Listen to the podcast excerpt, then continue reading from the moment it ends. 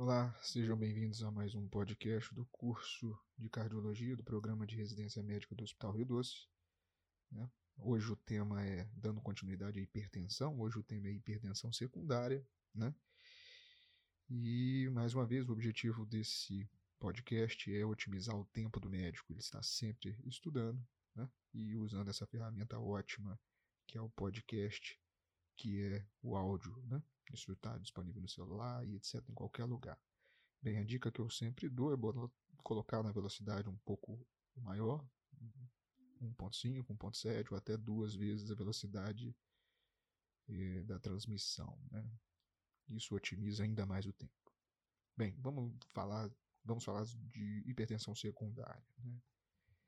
Hipertensão secundária é aquela com causa justificável e potencialmente reversível para a elevação da pressão arterial.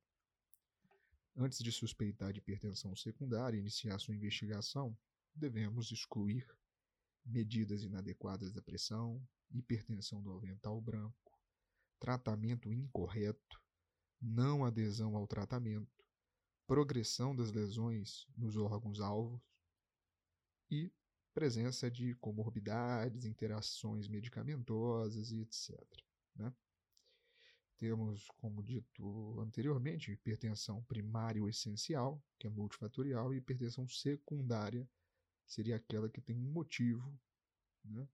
uma chance, um, potencial reversível. Né? Dos pacientes hipertensos, 3 a 5% são considerados portadores de hipertensão secundária. Dados de história e exame físico são fundamentais na suspeita e tentativa de identificação de eventual causa da hipertensão.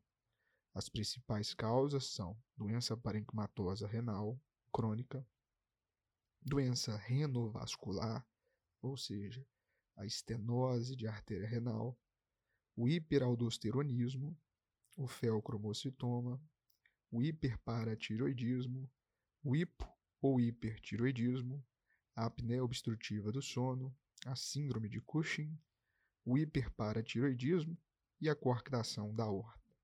Né? Estes seriam os principais, que será elucidado nos próximos minutos de... em detalhes. Né? A hipertensão refratária né, a hipertensão mantida, mesmo com o uso de três medicamentos de classes distintas, em doses máximas, sendo um deles diurético, né, e a hipertensão de início súbito ou em jovens, que é aquela no qual menores de 30 anos sugerem causa secundária. Né? Mas qual a diferença então de hipertensão refratária e hipertensão resistente.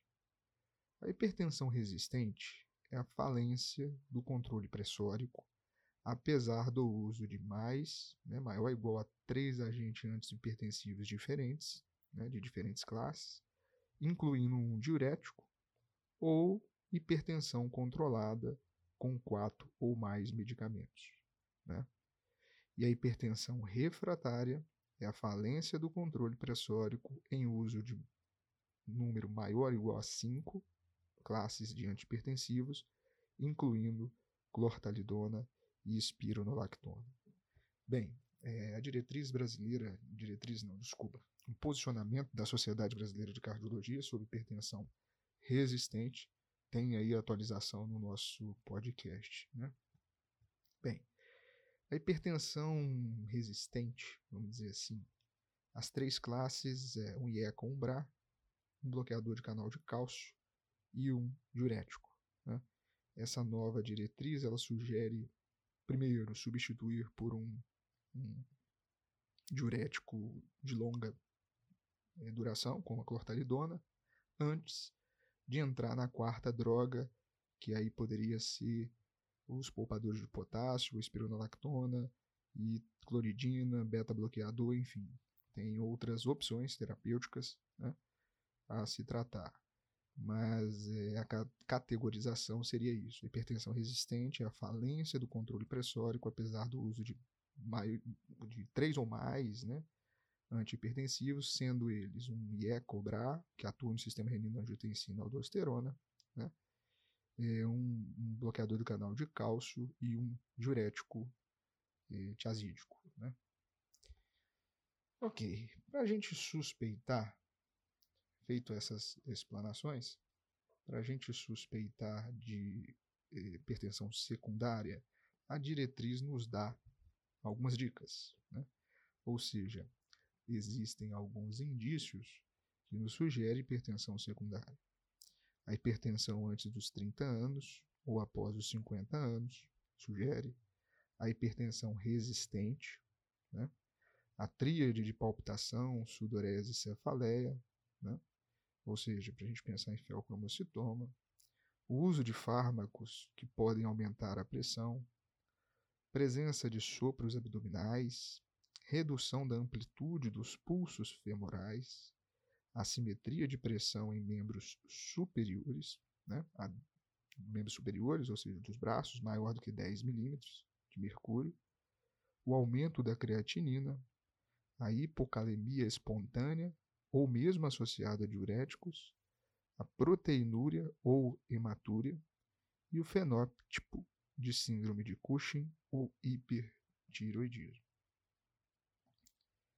Bem, é, os achados mais comuns né, que nós devemos ter em mente é a apneia obstrutiva do sono, o hiperaldosteronismo primário, a doença renal parencimatosa, né, é, a doença renovascular, a coarctação da aorta, síndrome de Cushing, o feocromocitoma, o hipo e o hipertiroidismo, né, e o hiperparatiroidismo. Estes são as principais né, suspeitas aí, causas de hipertensão secundária que devemos ter atenção. Né? Bem, vamos falar primeiro sobre hiperpara, hiperaldosteronismo primário. Bem, hiperaldo primário, né? uma condição clínica determinada pela produção excessiva e autônoma de aldosterona, uma prevalência de 3 a 22% dos hipertensos. A aldosterona elevada provoca um aumento da reabsorção de sódio e água e da excreção de potássio e íons de hidrogênio, levando a uma sobrecarga hidrossalina, hipocalemia e alcalose metabólica. Quando pensar em hiperaldo, então? Pacientes hipertensos, estágio 2 e 3, ou com hipertensão arterial resistente às medicações. Né? Hipertensão associada à hipocalemia espontânea ou induzida por diuréticos, né? aquele paciente que você inicia um diurético e de forma anormal ele fica hipocalêmico, né? ou hipertensão com incidentaloma adrenal, aquele paciente que por algum motivo ele é hipertenso, usa alguns remédios e você então ele é submetido por um outro motivo de uma ressonância ou um ultrassom ou uma tomografia e acha uma massa que pode ser suspeita. Bem, qual exame devemos pedir após a suspeita do hiperaldo? Né? O exame laboratorial de screening é a relação aldosterona dividida por atividade plasmática de renina, a APR. Né? O screening é positivo quando essa relação é superior a 30 nanogramas por ml, né? Alguns autores consideram como achado adicional que fortalece o diagnóstico a presença de uma aldosterona superior a 15. Né? Então você pega a aldosterona, divide pela atividade plasmática de renina, ou seja, o ciclo normal seria renina ativar a aldosterona, então você divide a aldosterona pela renina, e se essa relação for maior do que 30, juntamente, né, é, com 15 de aldosterona, fortalece aí e o diagnóstico. Né? É, alguns cuidados são importantes ao se solicitar este screening. Né? Devemos corrigir a hipocalemia antes, porque a hipocalemia ela bloqueia a aldosterona, levando a valores falsamente baixos de aldo sobre APR, né, atividade plasmática de renina. Na prática, recomenda-se que a espironolactona seja suspensa de 4 a 6 semanas antes da realização dos exames Os outros antipertensivos podem até ser mantidos e só devem ser suspensos duas semanas antes do exame, se os valores vierem inconclusivos em uso das medicações. Como regra geral, a maioria dos antipertensivos, né, seja IECA, BRA e diurético, leva a relação falsamente baixa de ALDO e APR, porque bloqueia, né, porque desbloqueia a renina. Beta-bloqueadores levam também uma relação falsamente alta, porque bloqueia a renina. Né? Então, dentre os antihipertensivos, aqueles que interferem minimamente na realização dos exames de triagem são verapamil, hidralazina, prazosina e doxazosina. Uma opção né, seria o switch, né, ou seja, a gente é, optar por essas medicações, bloqueador de canal de cálcio, hidralazina, prazosina e doxazosina, para a realização do exame.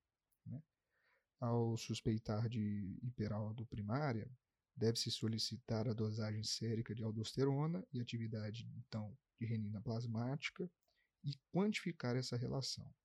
Se a relação for superior a 30 nanogramas por ml, né, associada a uma aldosterona superior a 15 nanogramas, existe uma alta probabilidade de hipertensão, de hipertensão induzida por hiperaldo primário. E todos que apresentarem esses valores devem realizar um dos testes confirmatórios. Né? Devemos ter atenção, porque nos casos típicos, ou seja, paciente jovem, menor de 45 anos, 30 anos, com hipocalemia espontânea e APR indetectável, a relação AR maior do que 40 é, e de aldosterona maior que 20, o emprego desses testes confirmatórios pode até ser dispensado, passando-se diretamente para avaliação por imagem. Né. Então, esse seria um dos únicos, o screening.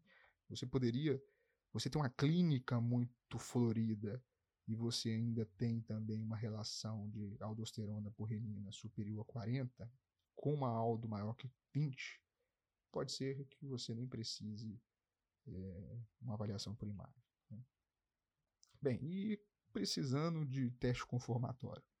Desculpa, avaliação com imagem, sim. que você não vai precisar de testes confirmatórios. Bem, e sobre os testes confirmatórios, o que, que nós temos? Nós temos dois: né? o teste do captopril e o teste da sobrecarga de, de sobrecarga salina. Né? Então, nós administramos 2 litros de soro fisiológico em 4 horas e realiza-se a dosagem de aldosterona após.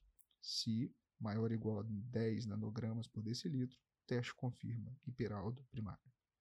O teste do captopril, o paciente permanece sentado ou em pé por uma hora, administra-se 50 mg de captopril e é dosado a renina e aldosterona nos tempos 0, 60 minutos e 120 minutos o teste será positivo se não houver uma queda superior a 30% da aldosterona ou se permanecer superior a 12 nanogramas. Então podemos então testes confirmatórios, testes de sobrecarga salina e o teste do captopril. Após confirmado, né, tenho então o screening com relação a R, eu tenho o teste da sobrecarga salina ou do captopril positivo, ou tem uma sugestão clínica muito forte com um exame muito positivo, né, eu devo passar então para os exames de imagem, para identificação eventual de um adenoma de suprarrenal. Certo? Caso os exames sejam positivos, deve-se programar cirurgia para ressecção do tumor, e em caso de exames negativos, trata-se de hiperplasia adrenal, e a ênfase deve ser no tratamento medicamentoso com a espironolactona, com doses altas. Né? Isto aí, hiperaldosteronismo, então, né? só para a gente finalizar. Hipertensão resistente ao achado clínico, hipocalemia, nódulo adrenal. Faço a relação aldosterona sobre atividade de renina plasmática, né, se for superior a 30, associado com aldosterona superior a 15, o teste de screening é positivo. Devemos caminhar para o teste confirmatório e procurar, através de exame de imagem, a evidência de nódulo na suprarrenal. Não achou, trata-se de uma hiperplasia da adrenal. Bem, o segundo tópico que vamos abordar é a hipertensão renovascular. Ela é definida como uma hipertensão decorrente da isquemia renal, né? geralmente causada por obstrução parcial ou mesmo completa de uma ou ambas as artérias renais, e pode ser causada por aterosclerose, que é a causa mais comum, com a prevalência em torno de 90%, ou uma displasia fibromuscular, que é mais frequente né, em mulheres jovens de cor branca. Uma causa ainda é rara, mas deve ser descrita, é a arterite de Takayasu. Os pacientes com suspeita de hipertensão renovascular deve-se fazer a investigação com algum dos seguintes exames. Você pode fazer uma cintilografia renal com captopril, chamado renograma, né? ultrassom com Doppler de artérias renais, angiotomografia ou angiorressonância de artérias renais também podem ser o caminho. A arteriografia renal é realizada nos pacientes com um exame inconclusivo né, e elevada probabilidade pré-teste de doença renovascular. E pode ser indicado diretamente se houver alta probabilidade de doença renovascular, como uma hipertensão acelerada ou maligna. A hipertensão refratária com insuficiência renal progressiva, elevação da creatinina é, com uso de EcoBRA, né? assimetria no tamanho ou função do rim. Então, você tendo ali um, um arcabouço, um arsenal de dados clínicos, você pode partir para a arteriografia renal. Em pacientes sem complicações, em três estudos randomizados, o implante de stent comparado ao tratamento clínico otimizado não mostrou benefícios no controle da PA, na progressão da doença renal ou na ocorrência de eventos clínicos de mortalidade. Pacientes que têm indicação de investigação de doença renovascular e serão submetidos à cineangiocoronariografia também devem ser submetidos à arteriografia renal combinada. Se eu já vou fazer um cateterismo, e tem doença aterosclerótica importante, eu estou suspeitando que o rim dele também possa ter artéria renal é, placa aterosclerótica, eu já faço no mesmo procedimento. As indicações de abordagem são hipertensão arterial sistêmica resistente, acelerada ou maligna, né, e com intolerância à medicação, perda progressiva da função renal e dificuldade de controle pressórico com lesão do órgão-alvo ou edema agudo de pulmão de repetição. Isso é uma coisa que também vem sendo muito lembrada paciente que chega com edema agudo de pulmão sem causa aparente, pensar em hipertensão renovascular. A abordagem de escolha deve ser o procedimento percutâneo de angioplastia por balão na lesão fibrodesplásica e com colocação de stents nas lesões ateroscleróticas. Então, se eu tenho uma doença aterosclerótica, implante de stent. Se eu tiver a lesão fibrodesplásica, né, que é mais comum em mulheres, jovens, de cor branca, né, devemos então fazer angioplastia por balão. E a abordagem cirúrgica está indicada quando houver obstrução total da artéria renal, grandes fístulas arteriovenosas, lesão de aorta englobando a artéria renal e o insucesso no tratamento clínico endovascular. Então, primeiro nós vamos tentar o endovascular, né, com associado ao tratamento clínico, a falha dessa terapêutica, podemos recorrer a abordagem cirúrgica. Né? Entramos agora no feocromocitoma. Né? O feocromocitoma são tumores secretores de catecolaminas que surgem nas células de cromafins da medula adrenal.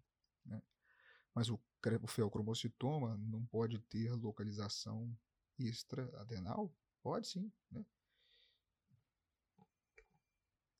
Porém, o nome se modifica. Né? Os tumores que têm localização extraadrenal são chamados de paragangliomas secretores de, de catecolaminas. Então, o feocromocitoma são tumores secretores de catecolaminas que surgem das células cromafins da medula adrenal. Os tumores é, chamados de paraganglioma secretores de catecolaminas são, por definição, extra-adrenal. Na prática, contudo, o manejo do mesmo é, dos dois é similar. Né?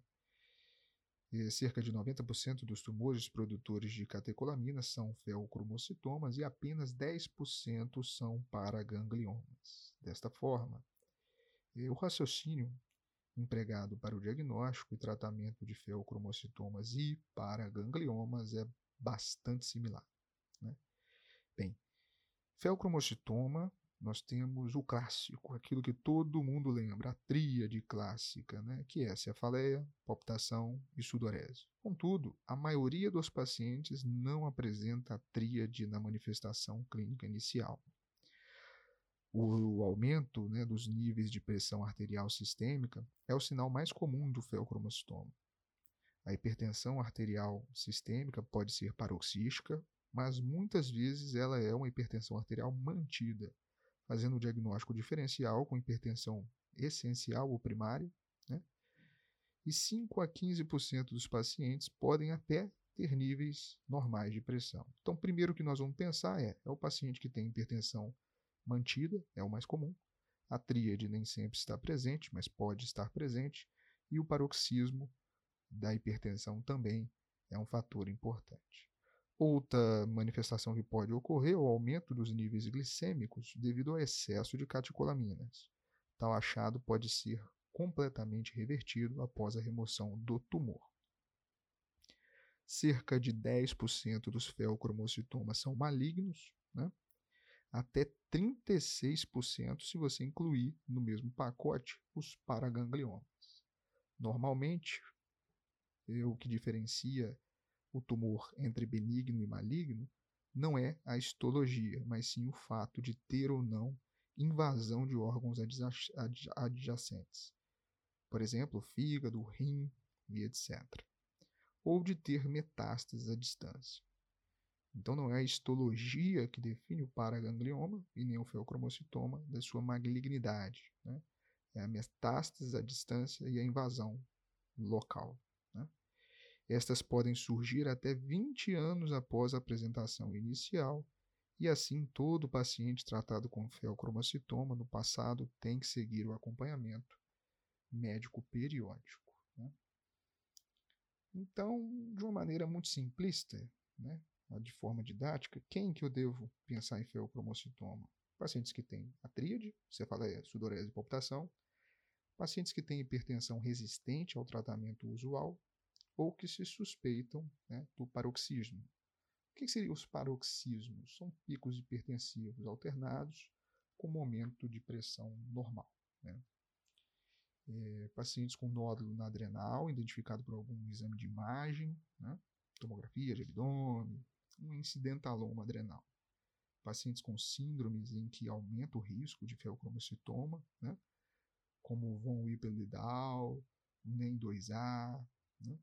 E pacientes com choque ou graves respostas pressóricas, como por exemplo indução anestésica, cirúrgica ou no trabalho de parto. Né? Ou seja, pacientes que chocam devido a uma grave resposta pressórica. E o feocromocitoma? Quais exames nós vamos pedir como screening? Né? Os exames diagnósticos iniciais para investigação de suspeita de freocromocitomas são as dosagens de catecolamina e metanefrinas urinárias de 24 horas, associados à dosagem de metanefrina livre plasmática. Esta última, por ter né, as metanefrinas, por ter uma maior sensibilidade, vem sendo recomendada como método de rastreio ideal pelo alto valor preditivo negativo. Né? Então, Inicialmente, você vai pedir metanefrinas né, livres plasmáticas. As catecolaminas avaliadas são norepinefrina, epinefrina e dopamina. As metanefrinas são metanefrina e a normetanefrina.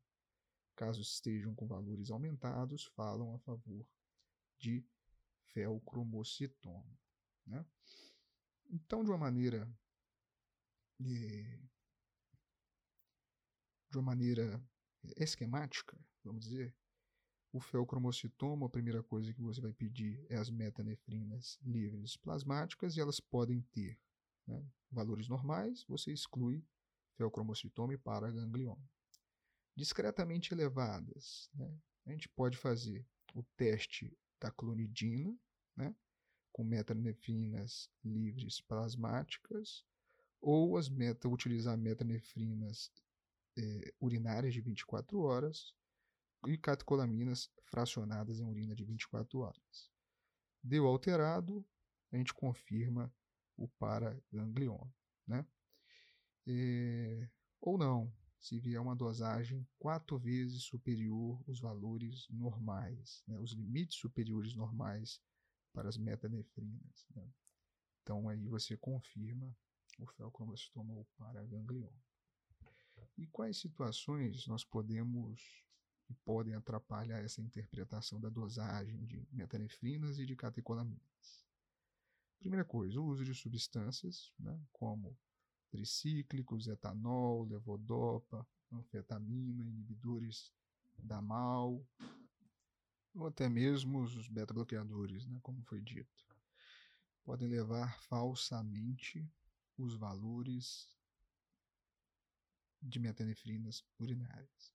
Bem, situações como estresse agudo, infarto, insuficiência cardíaca descompensada, sepsis, podem também causar né, elevações fisiológicas de catecolaminas. Uma vez feito algum dos testes bioquímicos, né, e tendo sido demonstrado aumento da secreção de catecolaminas e ou metanefrinas, passa-se para o próximo passo da investigação diagnóstica, que é fazer um exame de imagem para achar esse tumor. Uma parcela significativa dos tumores que se localizam fora desta glândula fica no abdômen ou na Bem, uma parcela significativa dos tumores que se localizam fora desta glândula, como dito, né, está no abdômen ou na pelve. Sim, o exame de imagem inicial deve ser a tomografia ou a ressonância magnética do abdômen e pelve. Para tumores nas adrenais, a acurácia é similar e para, gangliomas, né, que são extraadrenais, a ressonância apresenta um desempenho melhor. Né? Bem, o feocromocitoma tem uma característica peculiar. Né? Apesar de não ser patognomônica, né, na ressonância, o que nos ajuda a diferenciá-lo de outros tumores adrenais é que ele apresenta um hipersinal em T2. Né? Essa é a grande um diferencial. O mapeamento com MIBG, o MIBG, né? cintilografia meta-iodo, benzilguanidina, iodo 131, é útil em tumores de localização extradrenal, bilaterais, metastático ou em casos de recidiva. Então, o MIBG, que é um estudo cintilográfico, né, um mapeamento, com meta-iodo, benzilguanidina, iodo 131, pode nos ajudar no diagnóstico. Né? É útil na metástase e também nos casos de recidiva. O Octreoscan, o mapeamento ósseo e o PET-TC podem ser indicados quando os exames de localização citados são negativos ou na investigação de malignidade. Tratamento ideal do feocromocitoma ou do paraganglioma é a cirurgia para ressecção do tumor. No pré-operatório, né, devemos fazer o uso de alfa-bloqueadores, alfa que é a rotina. Né? Devemos fazer o uso no pré-operatório. Em caso de impossibilidade para a cirurgia, deve ser feito o tratamento medicamentoso com inibidores da síntese de catecolaminas, como a alfa-metiltirosina, né? e o segmento clínico, bioquímico e radiológico é essencial para a detecção de recorrências ou metástases na doença maligna. Né? Então, o feocromocitoma, vamos dar uma revisão, é uma hipertensão persistente ou paroxística, com crise de cefaleia, sudorese e palpitação, nódulos adrenais, né? devemos determinar as catecolaminas e seus metabólitos no sangue e ou na urina, e utilizamos de rotina TC ou ressonância de abdômen, ou seja, abdômen pelve. Né? Bem, síndrome de Cushing, uma outra causa de hipertensão secundária, um pouco mais rara, né? A síndrome é devida ao excesso de cortisol que aumenta a retenção de sódio e água, promovendo uma expansão de volume. Né? O hipercortisolismo pode ser exógeno, devido à administração de glicocorticoides, ou endógeno, por excesso de produção do cortisol. Os principais sinais e sintomas são uma obesidade chamada de centrípeda e a face em lua cheia, podendo ter estrias maiores do que um centímetro, fraqueza muscular proximal e insurtismo, né? hirsutismo. O primeiro passo é sempre excluir hipercortisolismo exógeno, ou seja, esse paciente está tomando algum corticosteroide, esse é o primeiro passo. Os exames de triagem para confirmação do hipercortisolismo né, são o teste de supressão com baixas doses de dexametasona, né, a dosagem do cortisol sérico às 8 da manhã, após a administração de 1mg de dexametasona às 23 horas, na noite anterior. A dosagem de cortisol livre urinário e cortisol salivar noturno, idealmente as duas medidas alteradas, são necessárias para o diagnóstico. Né? Então, nós podemos recorrer a esses é, exames de triagem. Né? Em seguida, deve ser feita a dosagem do ACTH, a fim de determinar se trata de um hipercortisolismo dependente ou independente de ACTH.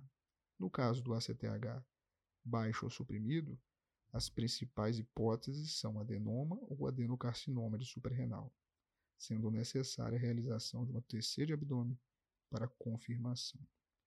Em caso de ACTH normal ou aumentado, o próximo passo é a realização de uma ressonância de hipófise para detectar né, um adenoma que seja responsável pela doença de Cushing.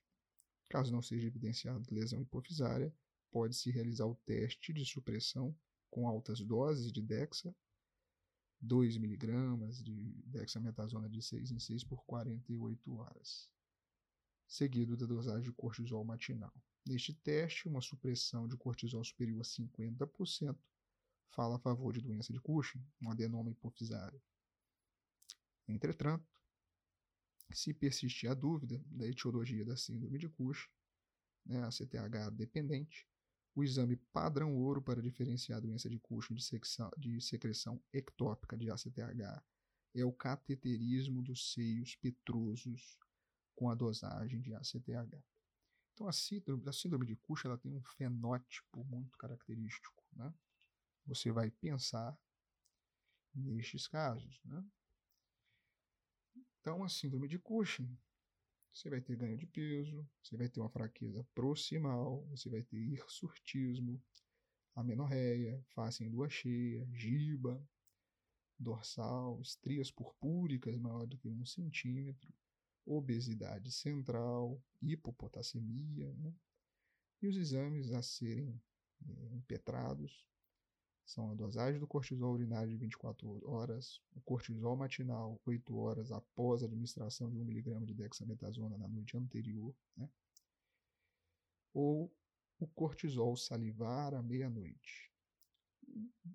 Tendo-se alteração, devemos pensar em rastrear é, tanto a hipófise, né, com a ressonância da hipófise, ou uma ressonância para ver as adrenais, é, em busca aí de um ACTH suprimido ou não, de acordo com se ACTH é suprimido ou não. Ok? Bem, uma outra doença que também pode entrar no nosso arsenal de doenças para pensar em hiper, é, hipertensão secundária é a acromegalia, né? uma doença decorrente da secreção excessiva do hormônio de crescimento, GH, e do IGF-1, hormônio sintetizado no fígado sob a influência do GH e que é o principal responsável pelo crescimento das extremidades e alterações metabólicas da doença. Na grande maioria das vezes, é causada por um tumor hipofisário secretor de GH, em sua maioria um macroadenoma, né, maior do que um centímetro. O rastreio se dá com a dosagem de IGF-1 sérico e não com o GH uma vez que esse último é secretado de forma pulsátil, e um valor normal não exclui a presença da doença. Então devemos dosar IGF-1. Até um terço dos pacientes podem apresentar hipertensão causada por retenção de sódio, expansão do volume extracelular, resistência insulínica né, e hiperatividade do sistema nervoso simpático. Entramos agora em uma causa que vem sendo muito comentada, né, principalmente no posicionamento brasileiro de hipertensão arterial resistente, também que foi citado, assim como na diretriz, na sétima diretriz. Né. A apneia obstrutiva do sono tem uma prevalência em pacientes com hipertensão arterial de 30 a 56%, atingindo 64 a 83% dos pacientes com hipertensão arterial resistente. Então é um número muito importante de, de pacientes. Né? E a síndrome da apneia e hipopneia obstrutiva do sono, que a gente chama de SARROS, né? agora apneia obstrutiva do sono, AUS, né? também é outra sigla, tem demonstrado grande importância por contribuir para o remodelamento vascular e aceleração do processo de aterosclerose e surgimento de lesões de órgão-alvo. O diagnóstico é confirmado pela polissonografia, quando cinco ou mais episódios de apneia e ou hipopneia por hora, né, que é o índice de apneia e hipopneia, estão presentes. Né? embora o valor maior do que 15 eventos hora tenha mais impacto para a hipertensão arterial. Né? Bem, o mecanismo da apneia obstrutiva do sono né, é a cessação total ou parcial do fluxo respiratório durante o sono, e esta síndrome promove uma dessaturação da oxihemoglobina e microdespertares durante o sono. Estima-se que a prevalência da apneia aí seja de 17% nos americanos, né, nos adultos americanos, e 30% é, na hipertensão. Né? Uma recente meta-análise concluiu que a presença de AUS está relacionada ao maior risco de hipertensão arterial resistente. Bem, o que, que acontece? A gente tem uma ativação do sistema, do sistema nervoso simpático e as alterações humorais são responsáveis por modificações na integridade do endotélio vascular. E suas consequências nos pacientes com AUS incluem aumento da pressão, desenvolvimento de doenças ateroscleróticas, né, arritmias cardíacas e entre outras. Na suspeita clínica, pode ser rastreado a partir do questionário de Berlim. Né? Bem, o diagnóstico, então, como nós já dissemos, é feito. O suspeitor faz o questionário de Berlim, o diagnóstico é aí a polissonografia, né, que registra o índice de apneia e hipopneia superior a 5 eventos por hora, mas 15 está mais relacionado. E no tratamento deve ser instituído orientações para a higiene do sono, né? Devemos incluir medidas de perda de peso, né? E o uso de CPAP noturno, que é o Continuous Positive Airway Pressure que é o mais difundido, né, que produz uma pressão positiva contínua nas vias aéreas. E assim, é, o impacto do tratamento bem feito, né, é, ele causa uma redução dos valores da pressão arterial. Ainda é um debate, ou seja, o impacto do tratamento do CPAP, especificamente, ele ainda ele é debatido, né? Ele é de, tem um debate muito grande na academia, mas é, todos os outros as outras questões envolvidas, ou seja, o tratamento da apneia obstrutiva do sono completo, tem demonstrando melhorias na qualidade de vida e redução da BA. Bem, sobre o hipotireoidismo, a hipertensão ocorre em cerca de 20% dos pacientes com hipotiroidismo. O diagnóstico precoce é feito pela dosagem de TSH aumentado e diminuição gradativa do T4 livre. Né? Os achados são inespecíficos, como ganho de peso, discreto, discreta dinamia, sonolência. Né? queda de cabelo, irregularidade menstrual e o tratamento deve ser iniciado com a reposição do hormônio tireoidiano e, caso necessário, algumas medicações antihipertensivas. Já o hipertireoidismo, os sintomas incluem tremor, fadiga, intolerância ao calor, hiperatividade, perda de peso, exoftalmia e labilidade emocional.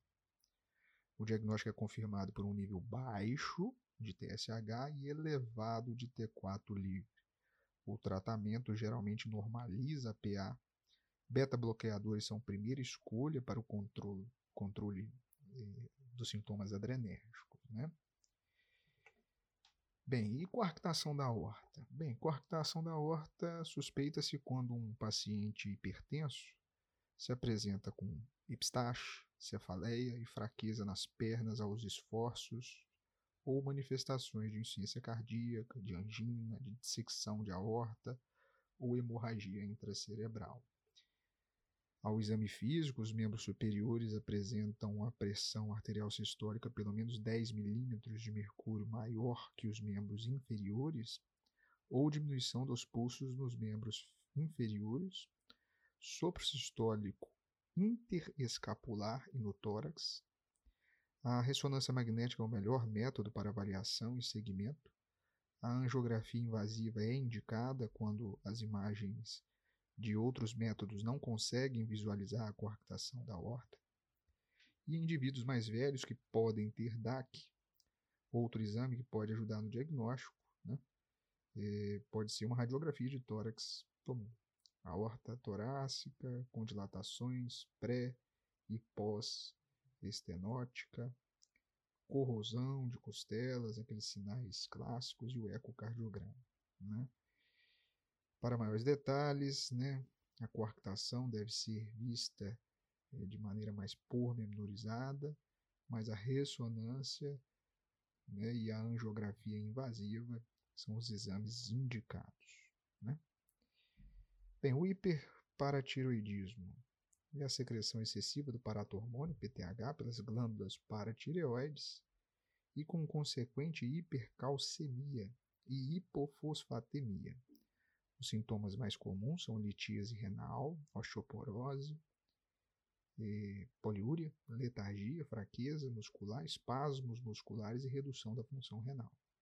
O diagnóstico é feito pela dosagem sérica de cálcio e do PTH e o tratamento é cirúrgico em casos sintomáticos, sendo recomendado a paratireoidectomia.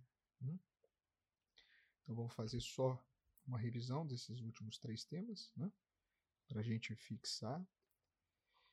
Hipotireoidismo, então, nós teremos uma fadiga, ganho de peso, né? queda de cabelo, hipertensão diastólica, fraqueza muscular. Devemos dosar o TSH e o T4 livre. O hipertiroidismo é o, quase o contrário, intolerância ao calor, perda de peso, palpitações, hipertensão mais sistólica, exoftalmia, tremores e taquicardia. Dosar também T4 livre TSH.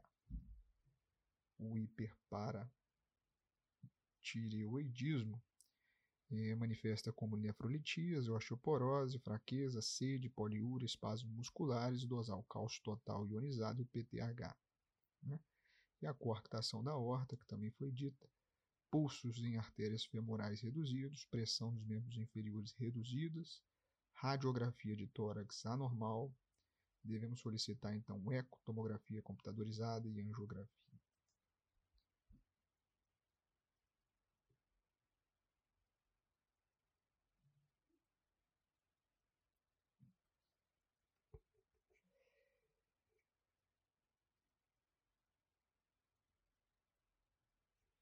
Para continuar aí, é, quais medicamentos nós devemos ter atenção? A ciclosporina, tacrolimus, inibidores da ciclooxigenase, anfepramona, sibutramina, os tricíclicos, inibidores da MAL, vasoconstritores, eritropoetina, que é muito comum, anticoncepcionais orais, terapia de reposição hormonal, álcool, cocaína e anfetamina.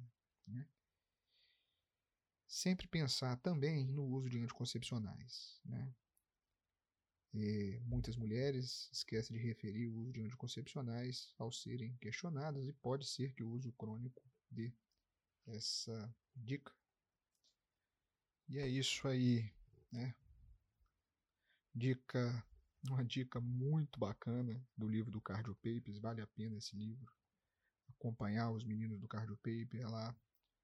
E eles dão uma sugestão, né, no curso deles também, que as doenças endócrinas que podem causar hipertensão secundária são sete. Duas localizadas na hipófise, Cushing e acromegalia, e aí você vai precisar de cortisol livre urinário de 24 horas e o IGF em amostra isolada. Três na tireoide, hipotiroidismo, hipertiroidismo e hiperparatiroidismo, então você pediria TSH, T4 livre e PTH. E duas na adrenal, que pode ser o feocromocitoma, catecolaminas metanefrinas urinárias de 24 horas, e hiperaldo primário, aldosterona sérica com atividade renina plasmática. Então fica muito fácil. Duas na hipófise, três na tireoide e duas na adrenal. Muito bacana.